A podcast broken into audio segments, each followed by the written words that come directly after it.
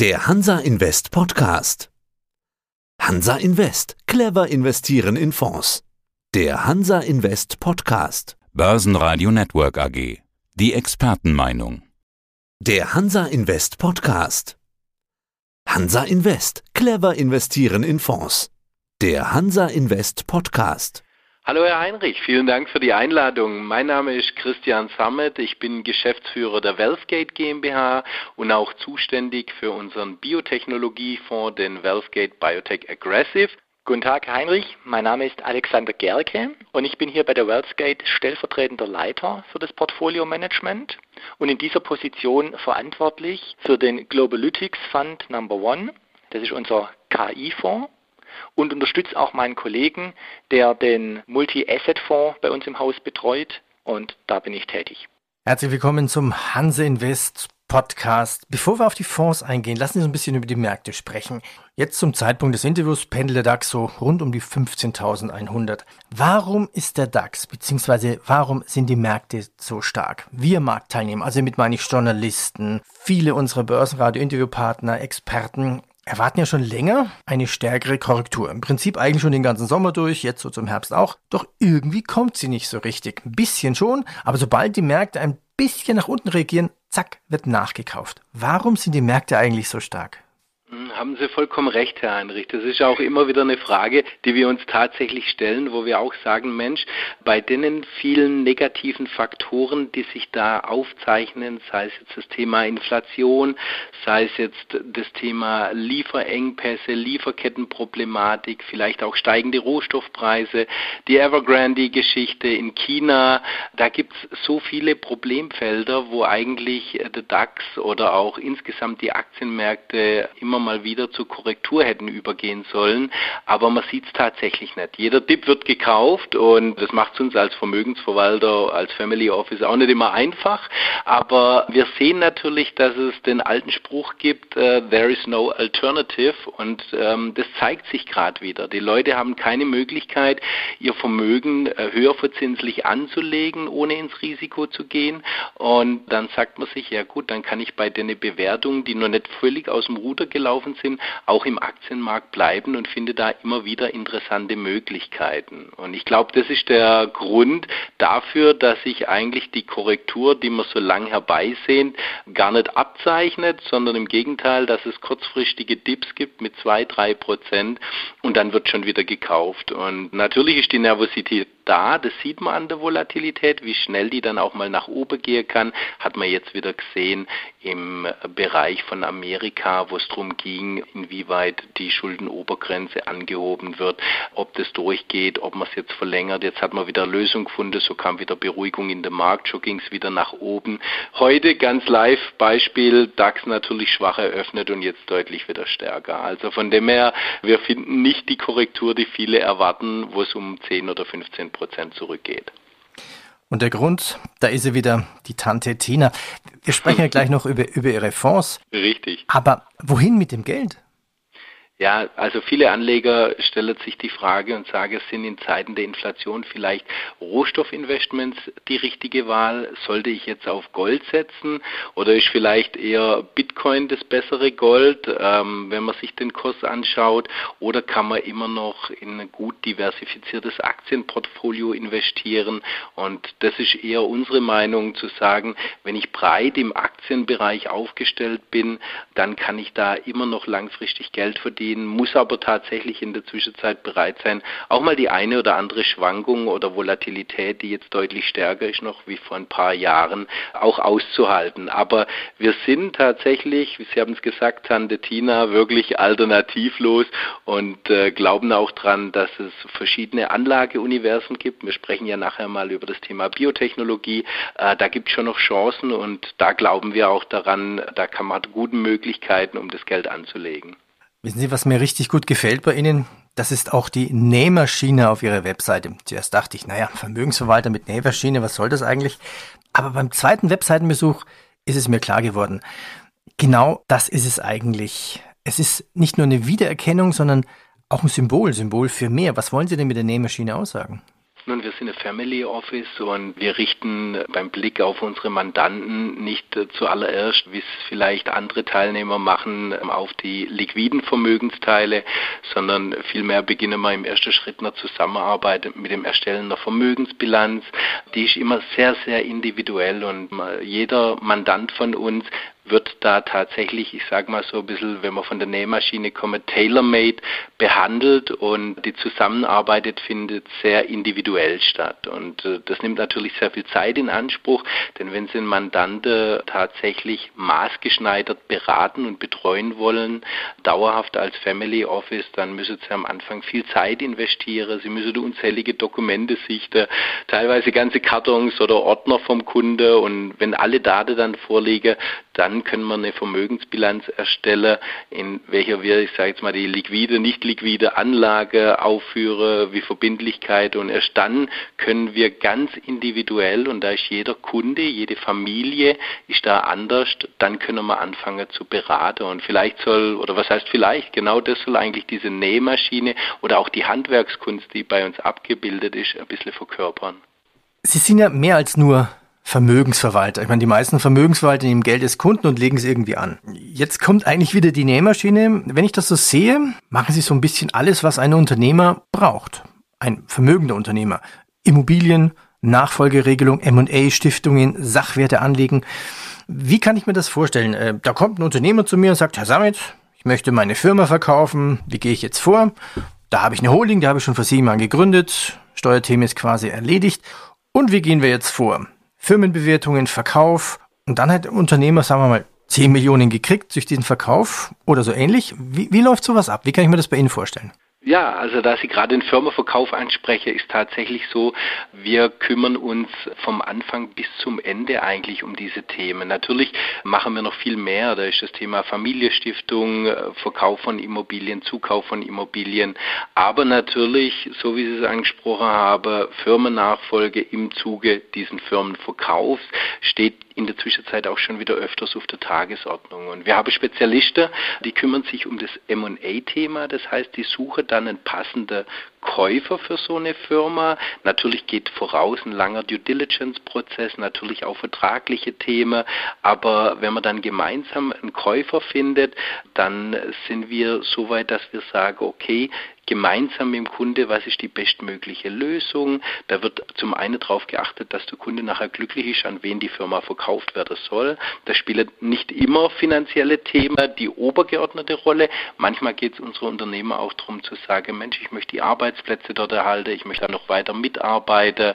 Da ist nicht immer der maximale Kaufpreis ausschlaggebend. Und da ist für uns natürlich auch ganz wichtig ähm, zu sagen, Mensch, wie bekommen wir solche Themen nachher gut verbunden, gut geregelt.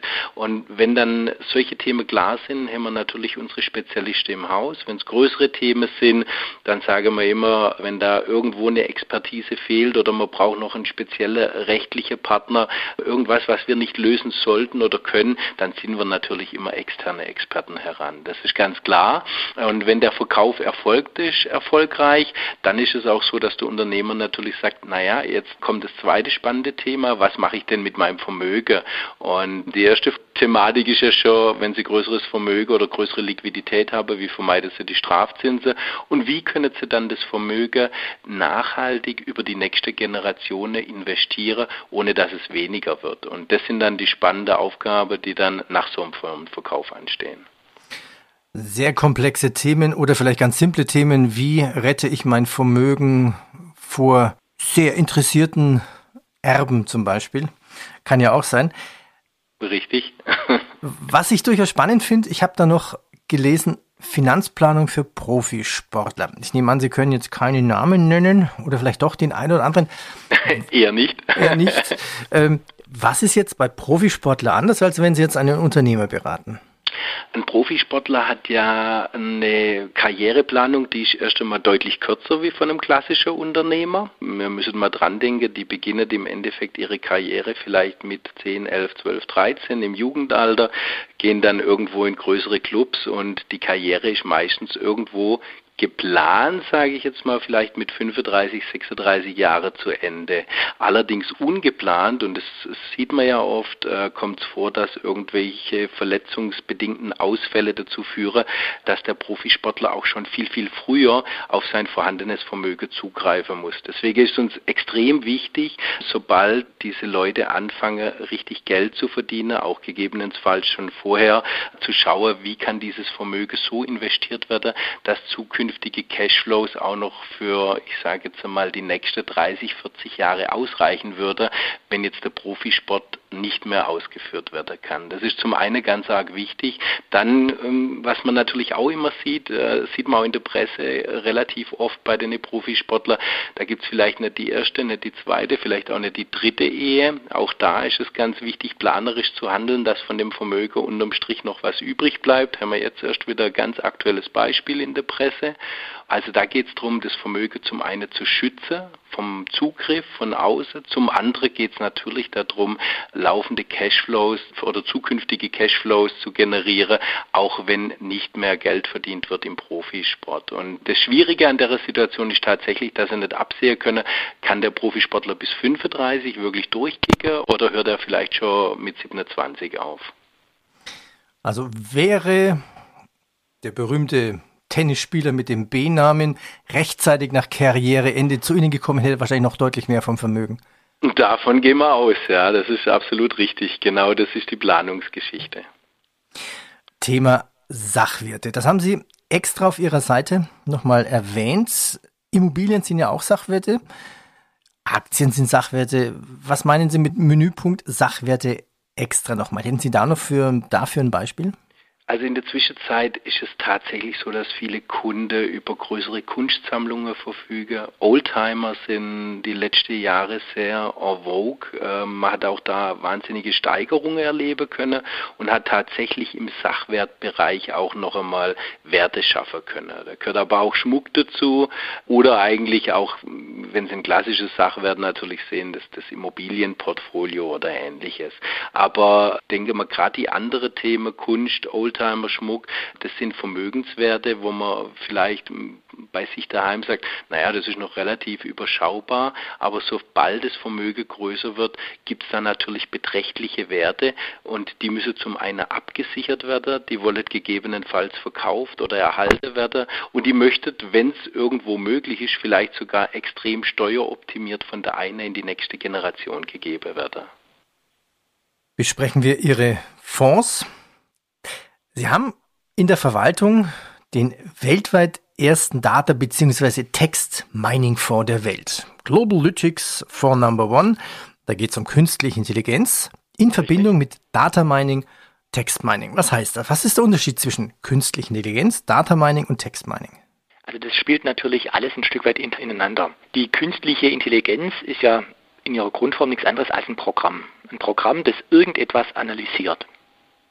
Und unsere künstliche Intelligenz analysiert einfach die Unternehmensdaten, vorrangig die Unternehmensmeldungen, die die Unternehmen in, ja, tagtäglich in zigtausendfacher Ausführung rausbringen.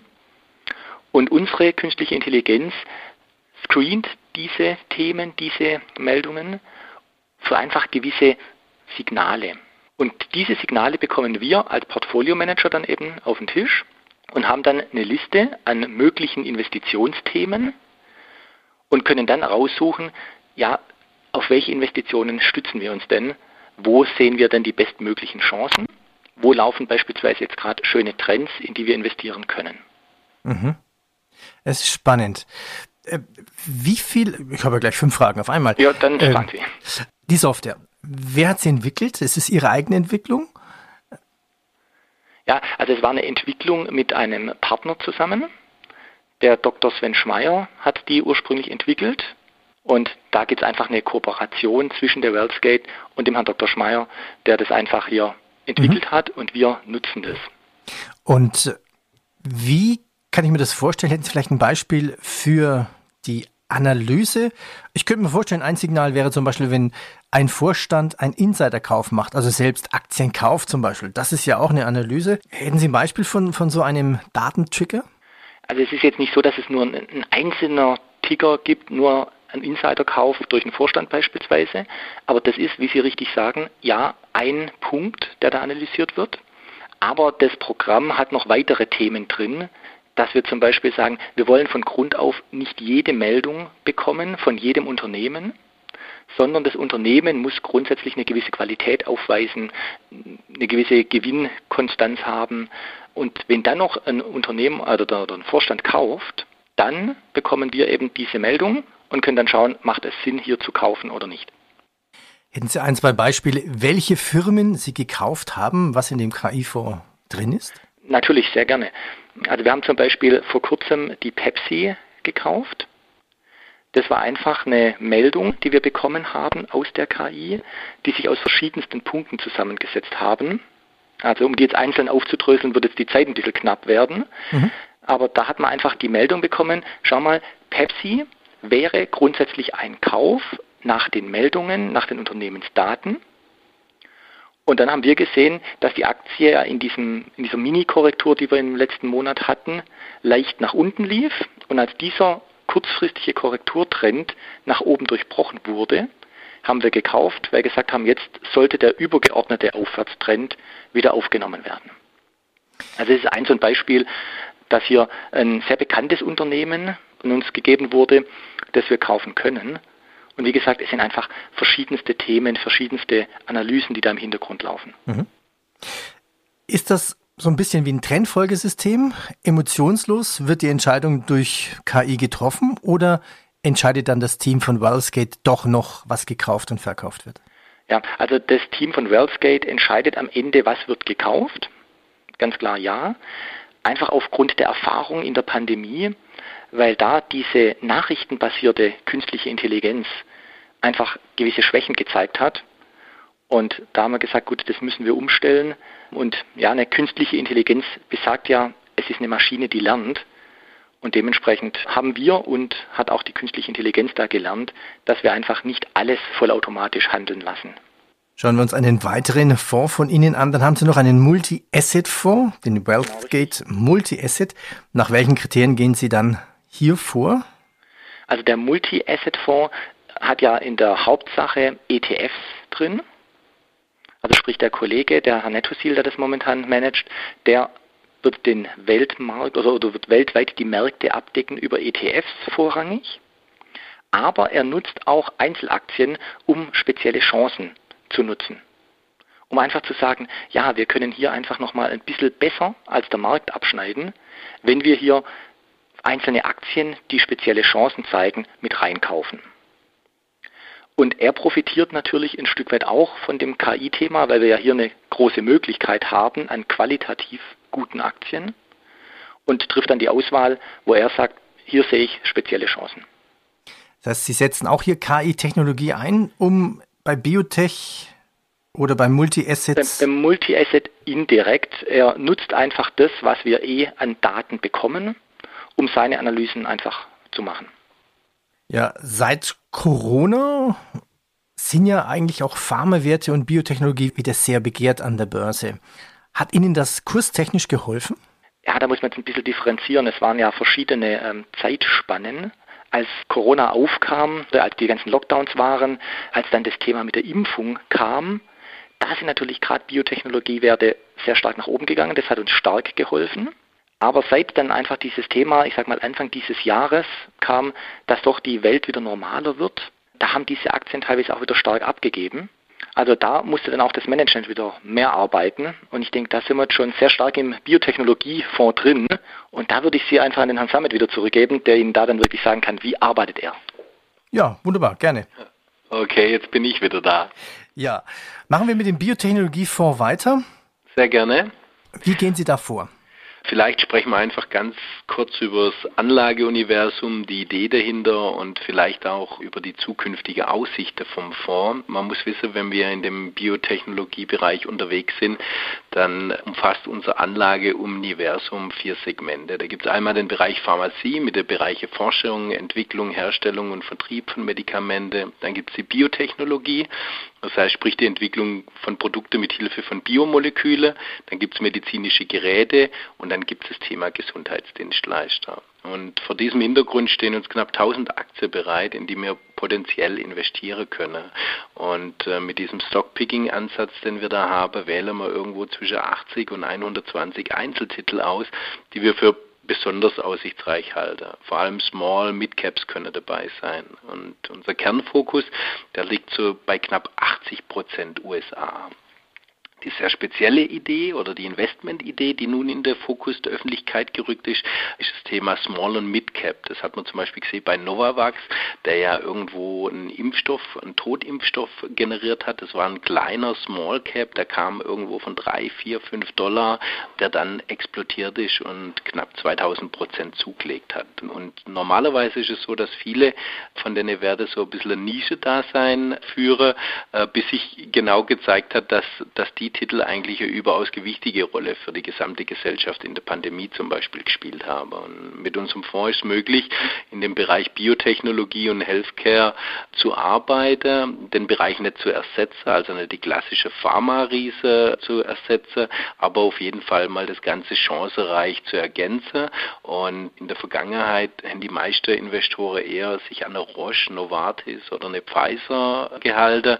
Die Corona-Krise hat aber durchaus gezeigt, dass vor allem Biotechnologie die große Zukunft ist. Und das ist natürlich ein großer Vorteil für uns, weil unser Investmentuniversum im Biotechnologiebereich jeden Tag größer wird. Und da kommen auch jeden Tag spannende Unternehmen an den Markt. Ähm, das hat man gerade bei dem Thema mRNA auf jeden Fall gesehen, was da alles möglich ist. Und nicht nur mit Blick auf die Pandemie, wo sich eine Methode relativ schnell auf Virusmutationen umsetzen lässt und ein Impfstoff angepasst werden kann, es öffnet Chancen und Innovationen, dass Patienten plötzlich Heilungschancen sehen, wo die Krankheiten bislang als unheilbar galten. Noch in der Anfangsphase, aber man hat auch in der letzten Woche viel drüber gehört, könnte Demenz, Multiple Sklerose, Diabeteserkrankungen irgendwann der Vergangenheit angehöre. Und äh, die Corona-Impfung hat eigentlich schon mal eindrucksvoll gezeigt, dass die Methode ja auch funktionsfähig ist. Das ist natürlich vielleicht nur ein Baustein von vielen,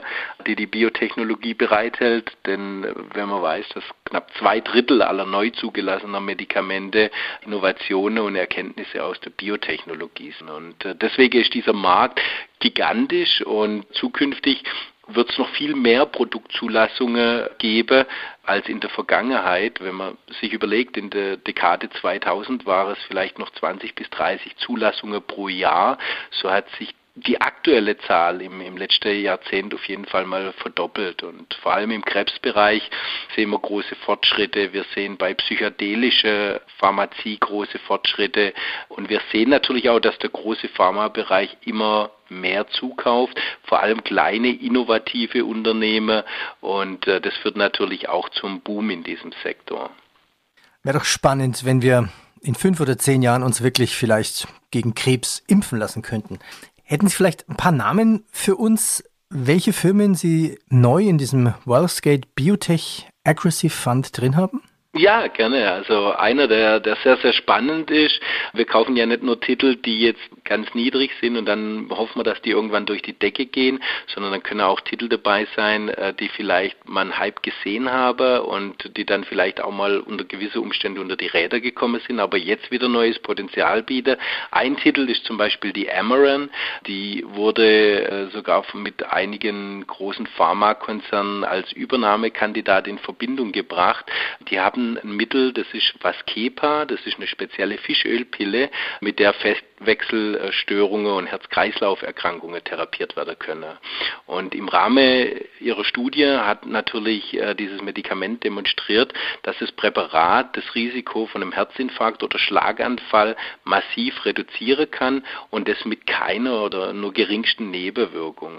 Und äh, auf der Jahrestagung äh, des, der Kardiologie hat dann Amaran diese Vascepa Data präsentiert und die Wirkung natürlich untermauert mit potenziellen weitere Zulassungsthemen.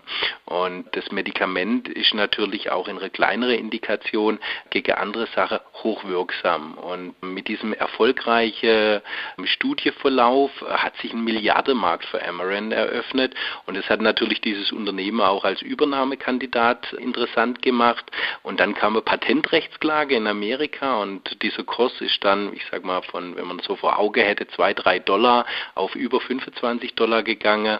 Dann kam die Patentrechtsklage in Amerika und nun steht ähm, die Amarin-Aktie wieder bei 5 Dollar, hat aber jetzt die Zulassung in Europa bekommen, speziell auch in Deutschland und da werden noch weitere große Meilensteine folgen. Das Unternehmen ist gut kapitalisiert, die haben viel Liquidität, die brauchen also kein Geld und können somit mit einem Umsatz von 600 Millionen glänzen, einem Market Cap von 1,6 Milliarden, keine Verschuldung und deswegen gehen wir davon aus, dass man da tatsächlich in den nächsten sechs bis zwölf Monate gut eine Verdoppelung wieder erreichen kann, auch wenn die Aktie erstmal gebeutelt wurde. Vielen Dank für die Vorstellung. Globalytics Fonds Nummer 1, Wellsgate Biotech Aggressive Fund und Wellsgate Multi-Asset.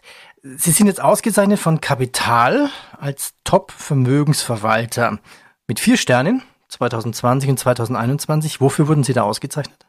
Wir sind ausgezeichnet worden für unser Portfolio-Management. Zum einen, was die Titelselektion anbelangt, zum anderen, was die Volatilität im Verhältnis zum, zur Rendite anbelangt in unserem ausgewogenen Portfolio. Das war natürlich was, wo wir uns sehr drüber gefreut haben. Auch die, die Kostenseite wurde beleuchtet. Waren ja viele Vermögensverwalter an dieser Auswertung, äh, an diesem Contest beteiligt. Und da hat es uns natürlich gefreut, dass äh, vor allem so ein, ja, ich sag mal, noch, noch kleines Family Office, wie es wir es jetzt sind, da so ein bisschen in den Fokus, in das Scheinwerferlicht gerückt wurde und auch zeigen konnte, dass man in unserer Vermögensverwaltung einen tollen Job mache. Herr Gerke, Herr Samit, ich danke Ihnen. Danke. Wir danken Ihnen, Herr Heinrich, ganz herzlichen Dank für dieses Interview. Das war der Hansa Invest Podcast. Clever investieren in Fonds. Börsenradio Network AG. Wir machen Börse hörbar und verständlich. Das war der Hansa Invest Podcast. Clever investieren in Fonds.